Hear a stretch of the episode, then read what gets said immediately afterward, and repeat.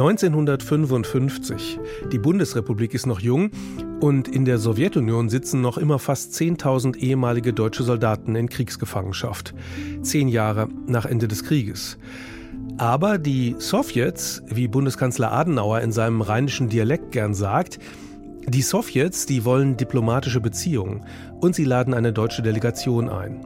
Diplomatische Verhandlungen haben damals, vor allem in Moskau, auch was mit Alkohol zu tun. Wer am meisten verträgt, macht die besten Verträge.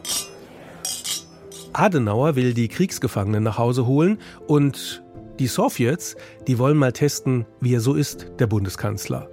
Ein Schlitzohr ist er. Er lässt die ganze Delegation vor dem Treffen in Moskau Olivenöl trinken. Ah. Das Olivenöl legt sich auf die Zellmembrane und sorgt dafür, dass der Alkohol langsamer aufgenommen wird. Außerdem werden dadurch jede Menge Enzyme ausgeschüttet, die den Alkohol zersetzen. Pro-Tipp also vom ersten Kanzler der Bundesrepublik Deutschland. Man lernt ja was aus der Geschichte. Die Sowjets sind beeindruckt, diplomatische Beziehungen aufgenommen und die Kriegsgefangenen lässt Nikita Khrushchev frei. Trinken als Männlichkeitsritual, das gibt's ja auch heute noch. Und Tote durch Alkohol. Und zugleich scheint Alkohol auch sowas zu sein wie gesellschaftlicher Kit. Nicht nur auf dem Oktoberfest sieht man, dass Alkohol zu Entspannung und Problemen gleichermaßen führt. Wie sind wir da eigentlich drauf gekommen? Warum trinken Menschen Alkohol? Und wieso gab es immer wieder Versuche, ihn zu verbieten? Deutschlandfunk. Der Rest ist Geschichte. Ich bin Jörg Biesler und diese Folge haben wir zum Teil auf der Bühne aufgenommen. Guten Abend, Berlin.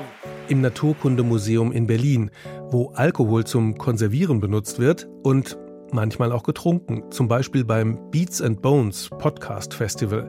Da waren wir in der großen Halle mit den Dinosaurier-Skeletten zu Besuch und ja, so klingt das auch, nach großer Halle. Immerhin, da waren noch ziemlich viele Leute dabei. Auch mal schön für so einen Podcast. Gast auf der Bühne war der Historiker Hasso Spode. Hallo Herr Spode, noch ist er in der Bar, jetzt kommt er aber zu uns. Den wir bei der Rest des Geschichte schon zum Thema Urlaub gehört haben. Und neben Urlaub ist der Alkohol sein Forschungsgebiet. Seine Doktorarbeit und seine Habilitationsschrift hat er über die Geschichte des Alkohols geschrieben und er ist Mitglied im Vorstand der Alcohol and Drugs History Society. Ich habe ihn gefragt, seit wann Menschen eigentlich Alkohol trinken. Wir wissen es natürlich nicht genau. Also das verliert sich in den Millionen Jahren bis zum Homo ergaster. Die frühe Menschenart Homo ergaster hat vor mehr als eineinhalb Millionen Jahren in Afrika gelebt. Was wir in unserem Körper haben, ist Alkoholdehydrogenase. Das ist ein Stoff, ein Enzym, das benötigt wird, um Alkohol abzubauen. Da wird Acetaldehyl draus und dann wird Essig draus. Am Ende haben wir Wasser und leider Kohlendioxid. Also da tun wir auch noch was Schlechtes fürs Klima. So, diese Alkoholdehydrogenase, die gibt es in der Konzentration und Menge nur beim Menschen. Nee, ich muss mich korrigieren. Es gibt noch einen anderen Säuger, der auch ganz viel Alkoholdehydrogenase besitzt, nämlich das Federschwanzspitzhörnchen. Ach. Ja, und das wurstelt in den Wäldern von Borneo rum und ernährt sich von Palmnektar. Und dieser Palmnektar vergärt. Nicht? Überall haben wir Hefen, jetzt hier auch, überall Hefe in der Luft. Wenn die an Zucker kommen, machen sie Alkohol drauf. Und dieses Spitzhörnchen ist also von morgens bis abends so leicht im Tee sozusagen. Und äh, um das äh, gesundheitsmäßig gut zu überstehen, hat es auch einen sehr hohen Anteil von dieser Alkoholdehydrogenase in der Leber.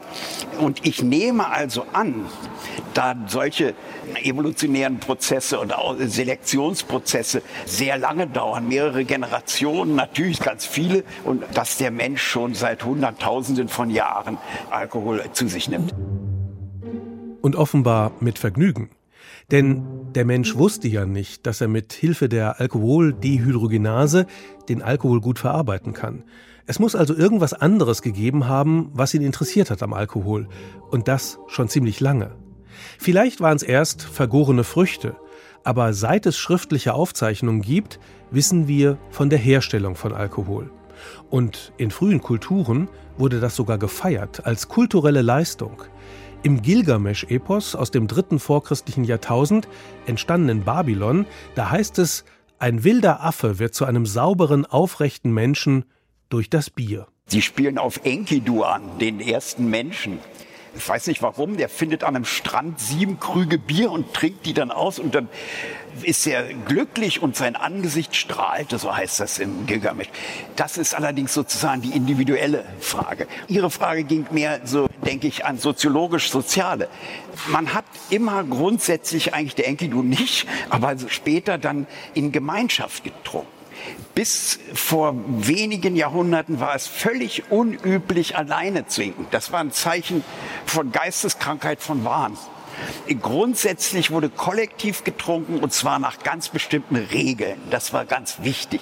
Sie müssen sich vorstellen, die weiteste Zeit der menschlichen Geschichte hatten wir nicht die Institution, die wir heute Staat nennen, der für Sicherheit zum Beispiel sorgt. Also, was sorgt für Sicherheit? Das Umfeld, das soziale Umfeld, die Familie. Und man kann eben auch über Alkoholgelage Wahlverwandtschaft herstellen. Und das schmiedet die Leute zusammen. Und dieses Muster finden wir in allen Stammesgesellschaften. Die sporadische, exzessive Berauschung im Kollektiv. Da haben wir richtig Feste veranstaltet. Also ja. äh, wenn wir jetzt schon sehr weit in der Geschichte vorangehen, in Griechenland waren es die Dionysien, da hat man die Getränke mit dem Theater verbunden, also Theaterpremieren und Getränke hat sich ja bis heute fast erhalten, wenn auch vielleicht in umgekehrter Reihenfolge der Wichtigkeit. In Rom die Bacchanalien, die Götter haben also auch was damit zu tun. Nicht nur wir untereinander erleben bestimmte Zustände vielleicht auch der Gemeinschaft, wenn wir trinken, sondern wir fühlen uns den Göttern auch näher. Also in den sehr alten Gesellschaften, natürlich ist das ein magischer Rauschtrank. Das hat was mit was Göttliches und da kriegt man göttliche Eingebungen.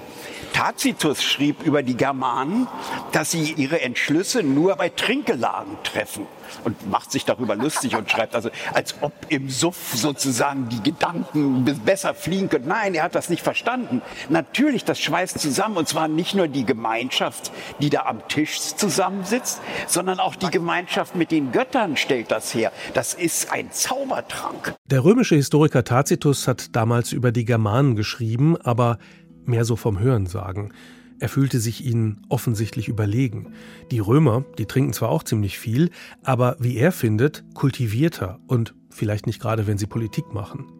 Die Römer hatten sogar einen eigenen Gott für den Alkohol, Bacchus. Den hatten sie irgendwie von den Griechen übernommen, da hieß er noch Dionysos.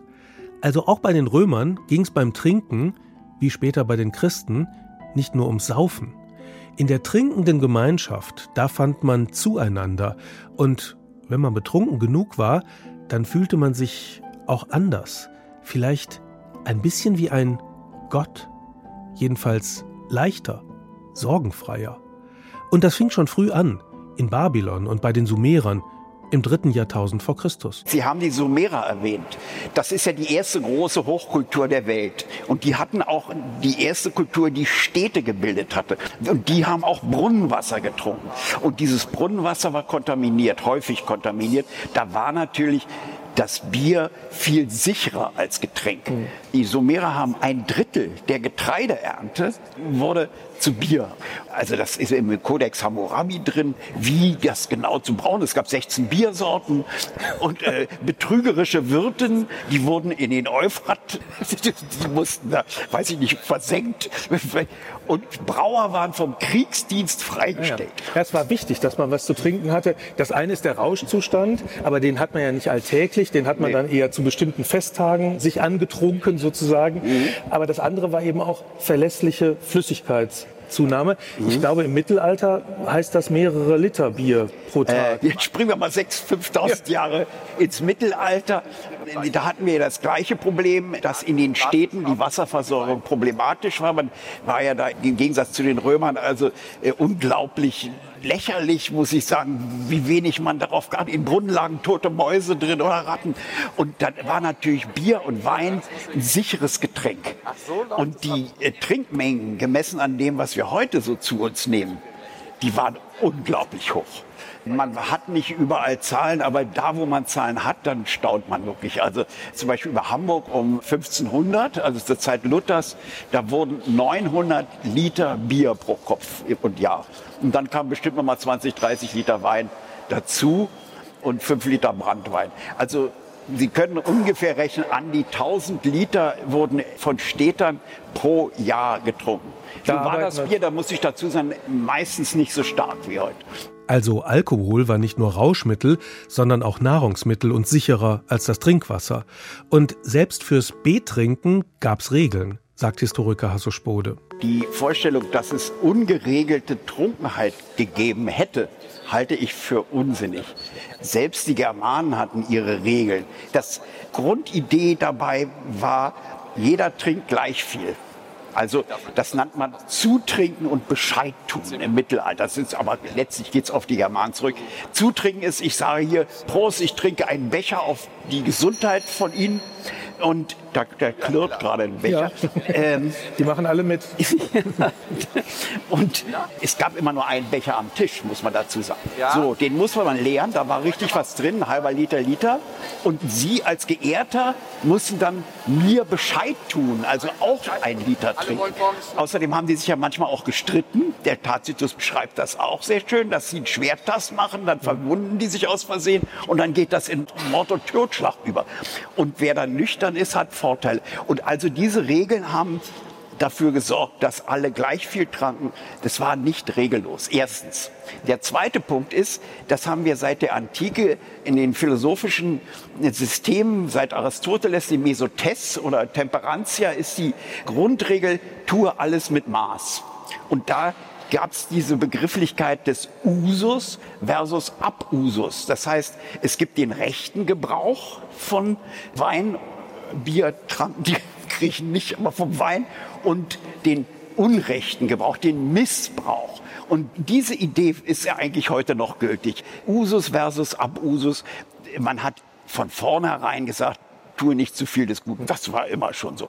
Mit der Globalisierung und den ersten Seereisen in ferne Länder werden seit dem 16. Jahrhundert Kaffee und Tee Alternativen zu Brunnenwasser und Bier jedenfalls für den Adel. Für Bürgerliche erst im späten 18. Jahrhundert. So teuer war der Spaß. Alkohol jedenfalls wurde damit allmählich zum Genussmittel. Es war also nicht mehr normal, dass man ständig trank, und es entstand ein Bewusstsein für die Schäden, die Alkohol anrichtet. Und die Frage kam auf, ob man ihn nicht besser verbietet. Also die Idee, den Alkohol zu verbieten oder aus der Welt zu schaffen, ist ja die Verabschiedung dieser Jahrhundert- oder Jahrtausende alten Idee des Usus und Abusus. Ne?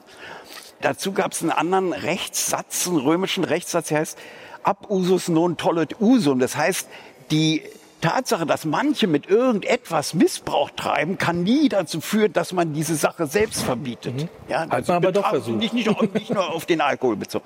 So, und dann taucht im 19. Jahrhundert die Idee auf, zuerst in Amerika in, in christlichen Sekten, die Idee auf, dass Alkohol grundsätzlich schlecht ist. Das wäre ein teuflisches Getränk, ein künstliches Gift es wäre künstlich, was sozusagen biologischer Unsinn ist. Überall haben wir Alkohol. Wir haben ständig Alkohol im Blut in ganz kleinen Konzentrationen. So. Und damit war die Verabschiedung dieser Idee der Mäßigung eingeleitet, nämlich abschaffen. Alkohol abschaffen, darüber hat man seitdem immer mal wieder nachgedacht. Alkohol ist ja auch ein Gift, eine Todesursache.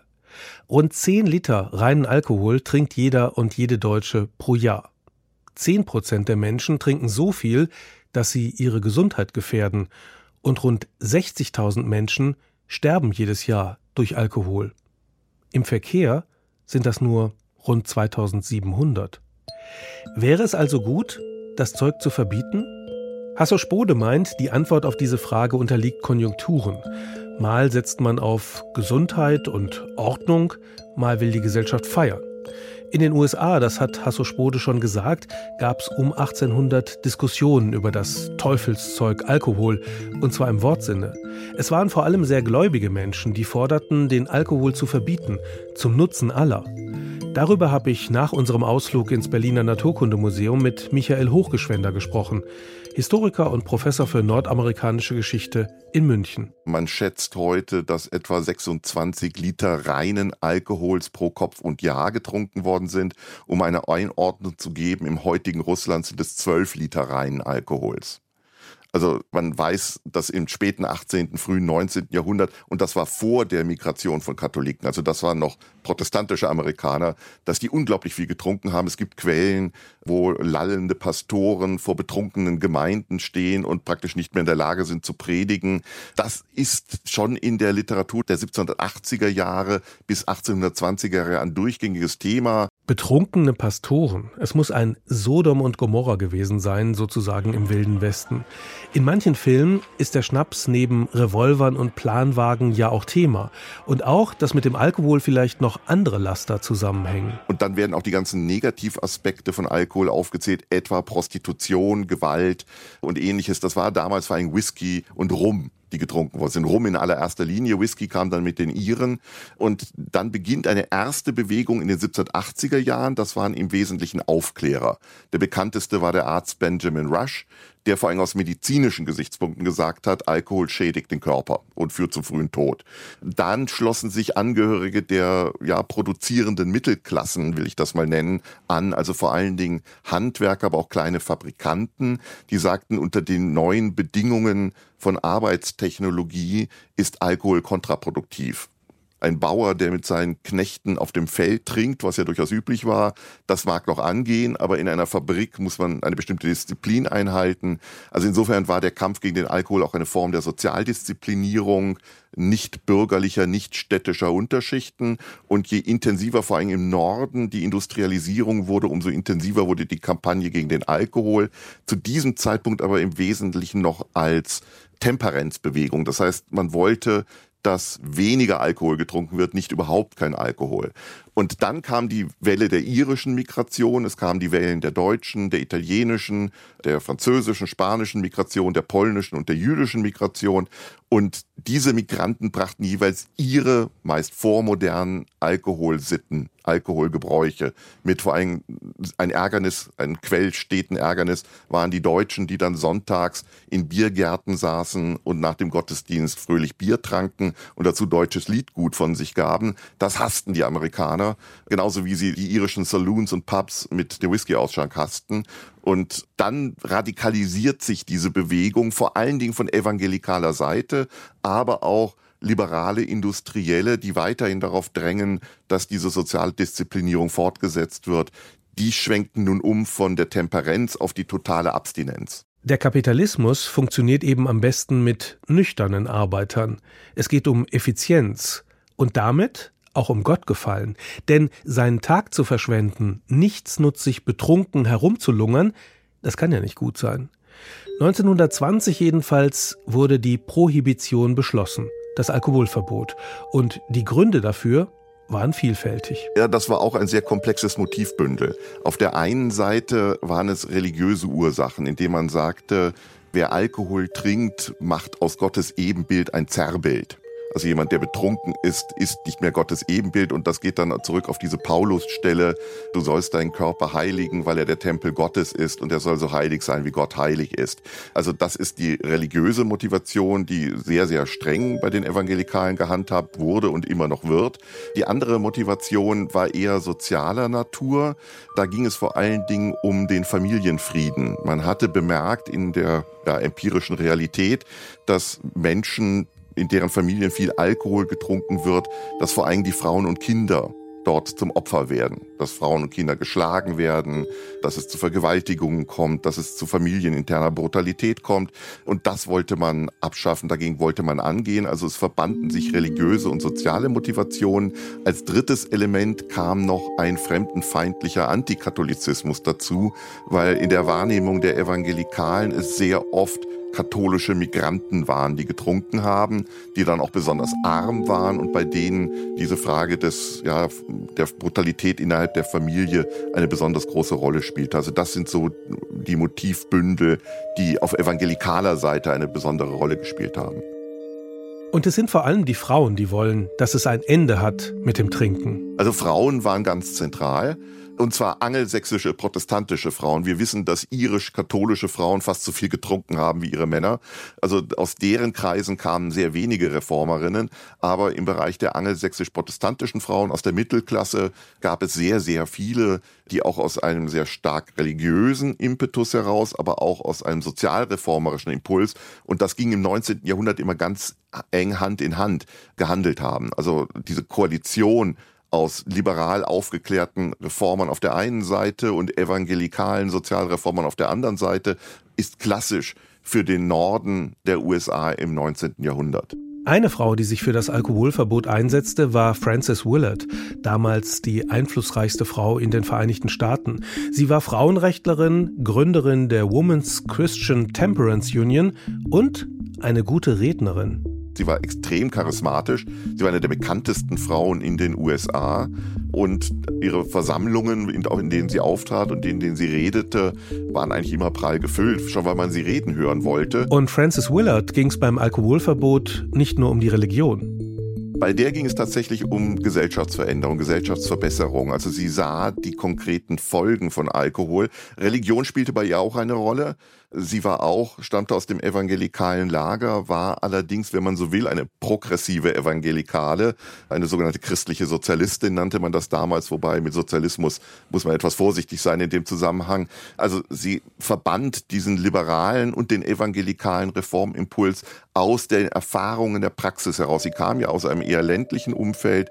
Der Vater war so ein mittelgroßer Bauer gewesen, aber sie war gut ausgebildet worden, ist dann selber Lehrerin geworden und hatte eine relativ breite Erfahrung in einem mittelstädtischen Bereich im Mittelwesten. Also sie hatte jetzt nicht die Erfahrung, die viele Reformerinnen hatten aus New York oder Chicago, sondern eher aus kleineren Städten im Mittelwesten. Aber auch da hatte natürlich durch die Migration und durch die Industrialisierung hatten sich Veränderungen vollzogen und das bekam sie nun hautnah mit. Das ging vor allen Dingen bei ihr am Anfang um Fragen von Prostitution, aber eben auch von Gewalt in der Familie und von Überschuldung weil bei vielen Männern war es dann so, dass wenn die am Freitag ihre Lohntüte bekommen haben, war sie am Samstag schon wieder weg. Und dann war der Rest der Familie halt in Armut versunken. Und das war etwas, wogegen sie aktiv angehen wollte. Also eigentlich hat die gekämpft gegen etwas, das man heute vielleicht toxische Männlichkeit äh, Ja, in gewissen, äh, in gewissen Teilen schon. Sie hätte es wohl nicht formuliert, obwohl sie auch in ihrer Zeit Feministin war. Also das muss man noch ausdrücklich hinzusagen. Das unterscheidet sie von vielen evangelikalen Frauen, die zwar unzufrieden waren mit der männlichen Dominanz in evangelikalen Reformbewegungen, etwa im Kampf gegen die Sklaverei, im Kampf gegen die Todesstrafe. Da waren immer Männer diejenigen, die das Sagen hatten. Das hat zu viel Unzufriedenheit geführt. Aber im engeren Sinne feministisch waren die jetzt nicht. Frances Willard war Feministin. Sie trat zum Beispiel für das Frauenwahlrecht ein. Und das führte ja auch innerhalb der Women's Christian Temperance Union zu Konflikten, weil ihre Vorgängerin als Vorsitzende Annie Turner Wittenmeyer die war so eine klassische Ostküsten-Evangelikale, auch gut ausgebildet, aus der Mittelklasse kommend, aber sie hatte sozusagen monomanisch ein Ziel, Kampf gegen den Alkohol aus religiösen Gründen. Francis Willard sah das eher in einem Gesamtzusammenhang in welchem Verhältnis steht Alkohol zu den gesellschaftlichen Problemen, die wir in den USA in den 1880er, 1890er Jahren erkennen. Da geht es um Massenarmut, da geht es wirklich um Fehlen jeglicher sozialer Sicherungssysteme, es geht um sehr viele uneheliche Kinder. Also es geht wirklich um eine Gesellschaft, die aus dem Blickwinkel der protestantischen Mittelklasse im wahrsten Sinne des Wortes unordentlich war. Und sie gehörte zu denen, die Ordnung eine progressive Ordnung in diese Gesellschaft hineinbringen wollte. Ja, zum Beispiel auch mit der Forderung nach dem Frauenwahlrecht. Ja. Aber da war noch ganz viel auf ihrem Zettel. Im Grunde wollte sie die Gesellschaft verbessern und ja. Alkohol war eins der Übel, Richtig, die es ja, zu bekämpfen galt. Also wie gesagt, das ist der Unterschied zu Wittenmeyer. Eben nicht monomanisch zu sagen, Alkohol ist die Ursache von allem Bösen. Das hätte Wittenmeyer gesagt. Aber Willard sagt, Alkohol ist ein Symptom einer generellen Krise dieser Gesellschaft wobei sie dann auch, und das macht ihren christlichen Sozialismus aus, den Kapitalismus als ein Element dieser Krise begriffen hat. Sie war auch sehr engagiert bei den Knights of Labor, einer frühen Gewerkschaftsorganisation, die für amerikanische Verhältnisse relativ radikal war. Ging um den Acht-Stunden-Tag zum ja, Beispiel. Ja, den Acht-Stunden-Tag, das war eine der zentralen Forderungen, die aber zum Teil auch ja, Sabotageakte geübt haben, die Formen von Streiks entwickelten, äh, die nicht notwendig jetzt der Generalstreik waren, sondern wo Einzelne in der Fabrik angefangen haben, bestimmte Produktionsabläufe zu stören. Und die waren sehr, sehr unbeliebt damals und wurden auch sehr gewalttätig unterdrückt. Und auf deren Seite stand Frances Willard. Das heißt, man sieht, sie hat einen sehr viel weiteren Reformbegriff als andere Frauen aus einem ähnlichen gesellschaftlichen Hintergrund. Prohibition, das Verbot von Alkohol, 1920 verabschiedet in jenem Land, das sich der Freiheit verschrieben hat.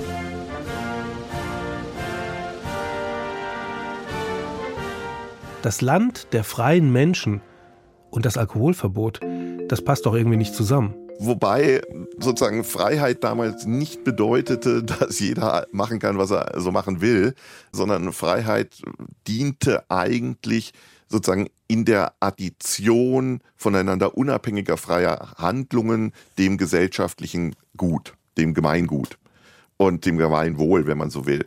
Und die Vorstellung war, Alkohol zerstört die Freiheit. Jemand, der betrunken ist, ist nicht mehr frei.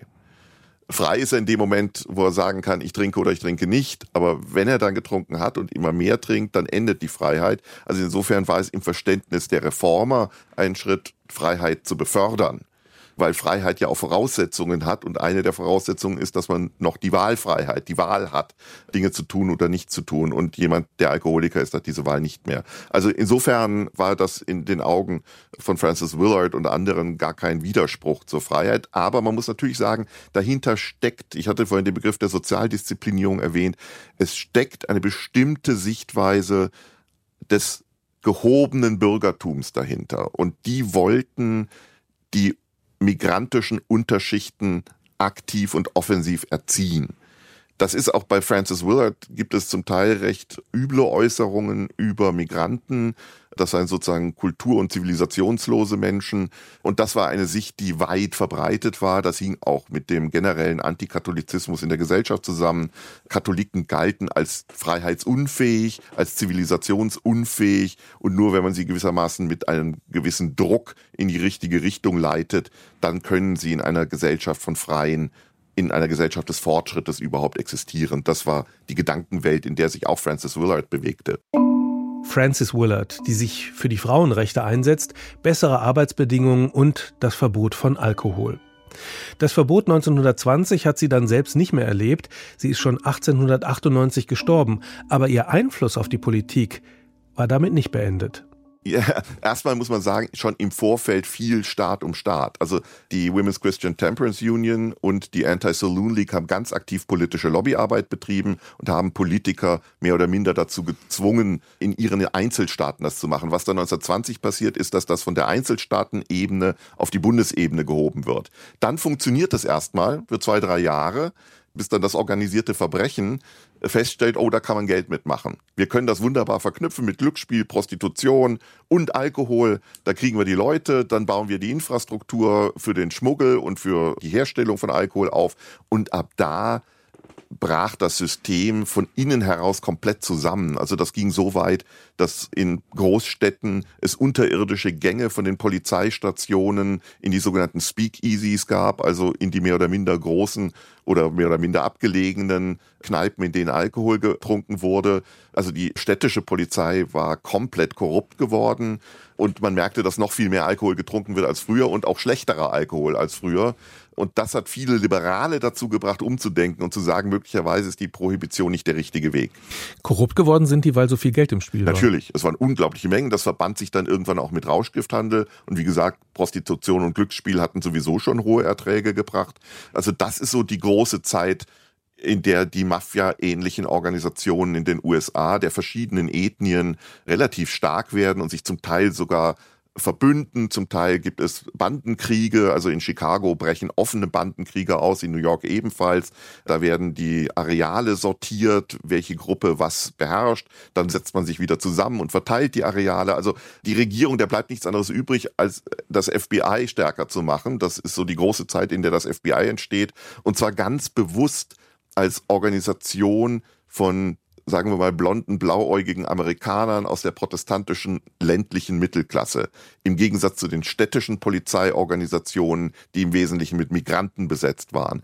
Und aus der Zeit kommt auch die ganze Rivalität zwischen FBI und Local Law Enforcement, also lokaler Polizei, weil die unterschiedliche kulturelle Hintergründe hatten heute noch oft Thema in amerikanischen äh, ja. Filmen, ja.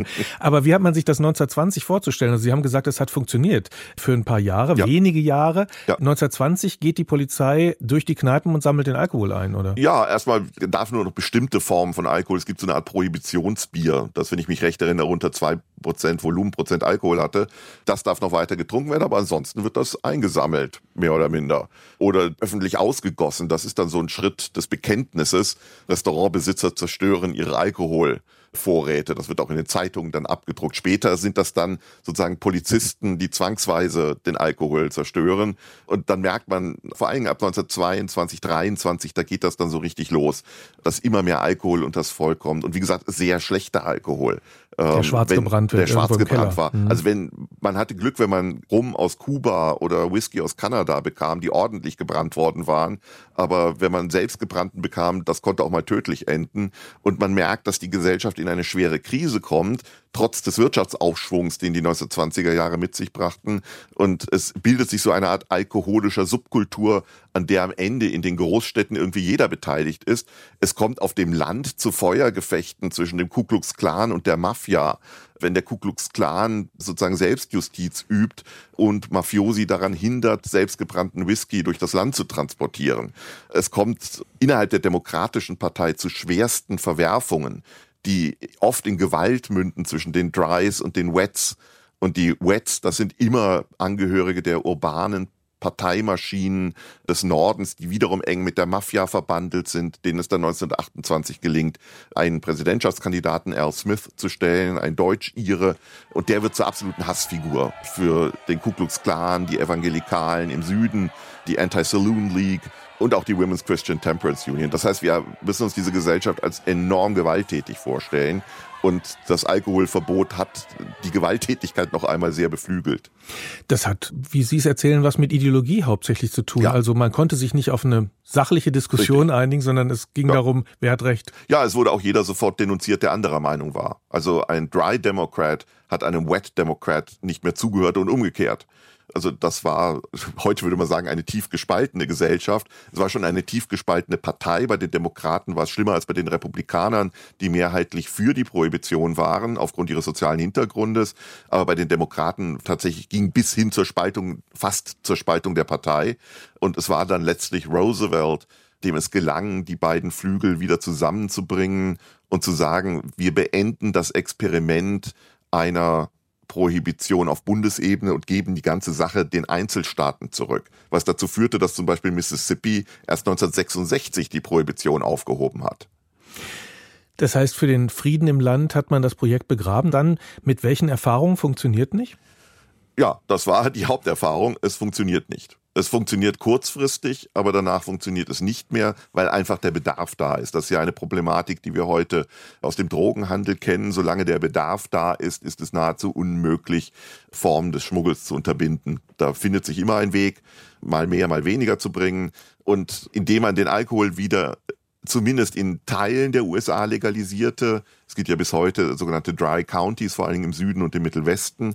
Indem man ihn Teil legalisierte, hat man etwas Druck aus ja, dieser Situation herausgenommen und der Staat hat auch noch Steuereinnahmen. Also das ist sozusagen der Grundgedanke, der da dahinter steckte. Das musste allerdings auf eine etwas verfassungsrechtlich schräge Weise gemacht werden, weil man nicht die Einzelstaatenparlamente hat abstimmen lassen, sondern es wurden eigens Delegiertenversammlungen gewählt, um der Tatsache zu entgehen, dass in den Einzelstaatenparlamenten viele Politiker saßen, die von der Anti-Saloon League und der Women's Christian Temperance Union abhängig waren, finanziell.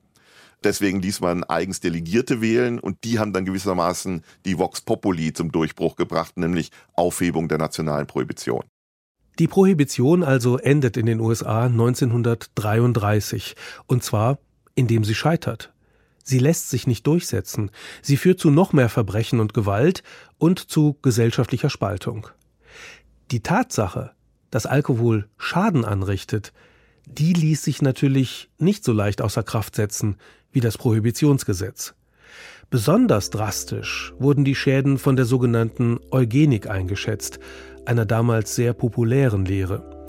Sie ging davon aus, dass durch Vererbung Eigenschaften weitergegeben und verstärkt werden können, auch Alkoholismus. Die nationalsozialistische sogenannte Rassenhygiene basierte auf diesen Theorien. Aber nicht nur in Deutschland wurde der Alkohol als eine Gefahr fürs Erbgut angesehen. Nochmal Hasso Spode. Es war auch die Idee, dass wie der Weltuntergang droht durch die Zerstörung des Erbguts durch den Alkohol. Irgendwann zeugen die, die Leute nur noch irre Säufer und Verbrecher. Nicht? Und das vermehrt sich sozusagen schneeballartig. Und da hat man gesagt, müssen wir eingreifen. Wir müssen die Menschen, die Alkoholiker sind, zwangssterilisieren oder einsperren lebenslang. Asylierung nannte man das. Oder wir müssen wenigstens ein Heiratsverbot erteilen. Und das ist in den 30er Jahren das sollte man nicht vergessen, in den 30er Jahren von der Hälfte der selbstständigen Staaten des damaligen Völkerbundes, als der Vorläufer der UNO, die hatten solche rassenhygienischen Zwangsgesetze eingeführt. Und der entscheidende Punkt war eigentlich der Alkohol dabei. So war das vor dem Zweiten Weltkrieg. Nach dem Zweiten Weltkrieg ist alles ganz anders. Statt den Alkohol zu verteufeln, greifen die Leute zu. Beim Essen und beim Trinken. Der Wohlstand brach wieder aus. Das hat man in großen Zügen genossen, das Leben. In den 50er, 60er, 70er Jahren, das war eine Phase des Hedonismus. Auch die Mittelschichten, die ja diskursrelevant immer sind, die hatten keine Angst vor Abstieg wie heute. Die Jobs waren irgendwie sicher. Es war ein, eine Boomphase.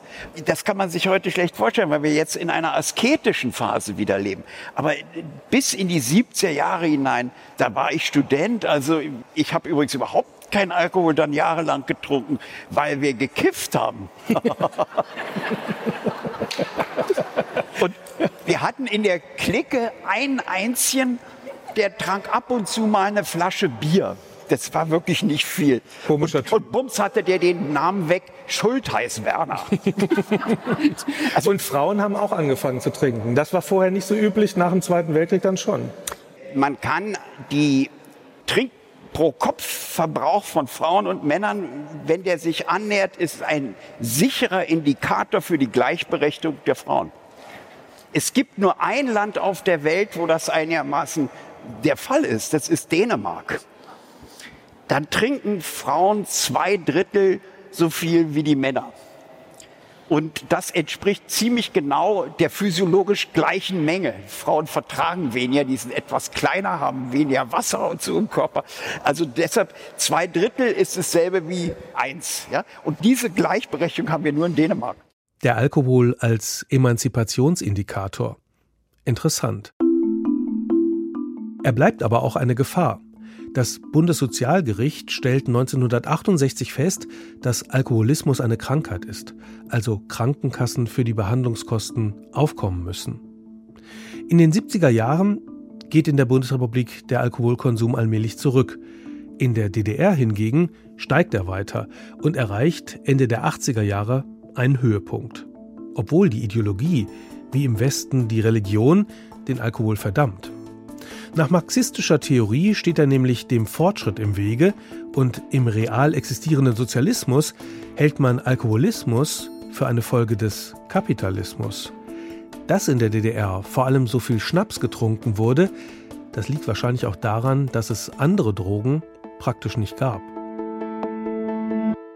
Obwohl Alkoholismus als Krankheit anerkannt ist und seine Gefahren heute bekannt, kennen wir bis heute auch das Kräftemessen übers Saufen, das Kampftrinken, also was schon Adenauer machen musste, als er 1955 in die Sowjetunion gereist ist. Hasso Sprode meint, daran hat sich nicht viel geändert. Es ist auch immer ein Trinkkampf möglich gewesen. Ich konnte sie herausfordern und nicht auf ihre Gesundheit trinken, sondern ich fordere sie heraus. Und dann haben wir so lange getrunken, bis der erste umgekippt. Und genau diese archaische Idee besteht immer noch, oder ja, ich nehme an, ich kenne mich nicht aus im Diplomatenkreis, aber ich nehme an, das besteht immer noch in Teilen der Diplomatie. Das ist wichtig, dass man nicht irgendeinen Quatsch erzählt oder wie der Boris Jelzin, der arme Kerl, der ja dann, da gibt's ja dieses berühmte Bild, wo der schwankend da irgend so Gast empfängt. Das darf man sich nicht anmerken lassen. Es ist auch immer ein Zeichen von Stärke, viel zu vertragen. Also Alkohol hat was mit der Behauptung von Stärke zu tun, offenbar. Und das gemeinsame Trinken, das verbindet auch irgendwie. Bis in die 80er Jahre wurde ja auch im Büro getrunken und auf der Baustelle. Heute kann man sich das kaum mehr vorstellen.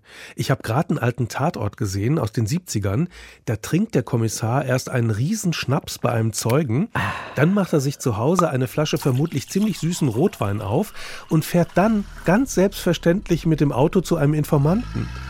Gut, dass das die Polizei nicht gemerkt hat. Vielleicht war nach dem Trinken der Tag nicht mehr nur ein Arbeitstag. Schmeckt Alkohol nach Freiheit? Vielleicht nach Entspannung? Nach Flucht aus dem Getriebe des Funktionierens, des sachorientierten Erledigens der nüchternen Tatsachen? Vielleicht öffnet er eine Tür zur Nachsicht mit sich selbst. Das scheint ja mehr oder weniger nötig zu sein in der Leistungsgesellschaft. Grundsätzlich aber, hat Hasso Spode beim Podcast Festival in Berlin gesagt, stehen die Zeichen gerade auf Mäßigung hat auch wieder was zu tun mit Leistungsfähigkeit und Disziplin. Wir gehen in eine asketische Phase. Gucken Sie sich mal eine Talkshow an, da kriegen die Leute alle so ein Glas Wasser vorgesetzt. Finde ich extrem traurig. Ich meine, deshalb sind die Talkshows heute wahrscheinlich auch alle so langweilig. Also nein, wir sind jetzt in einer Phase, wo die Mittelschichten, ich habe äh, vorhin erwähnt, dass die Mittelschichten in den 15 Jahren in einer Boomphase relativ gesichert lebten. Jetzt leben sie in einer prekären Situation. Es kann jederzeit wieder Arbeitsabsturz drin. Was macht man? Man Selbstoptimierung, sich gegen andere abgrenzen, ihnen zeigen, wie toll man ist, dass man die richtige Moral hat, dass man sich im Griff hat und so weiter. Das muss alles demonstriert werden? Also, Alkohol gibt's schon ziemlich lange. Und es wurde viel Aufwand betrieben, um ihn herzustellen, weil er offensichtlich wichtig war für frühe Kulturen, sie stabiler machte und sie das Gefühl hatten, den Göttern nahe zu sein beim Trinken.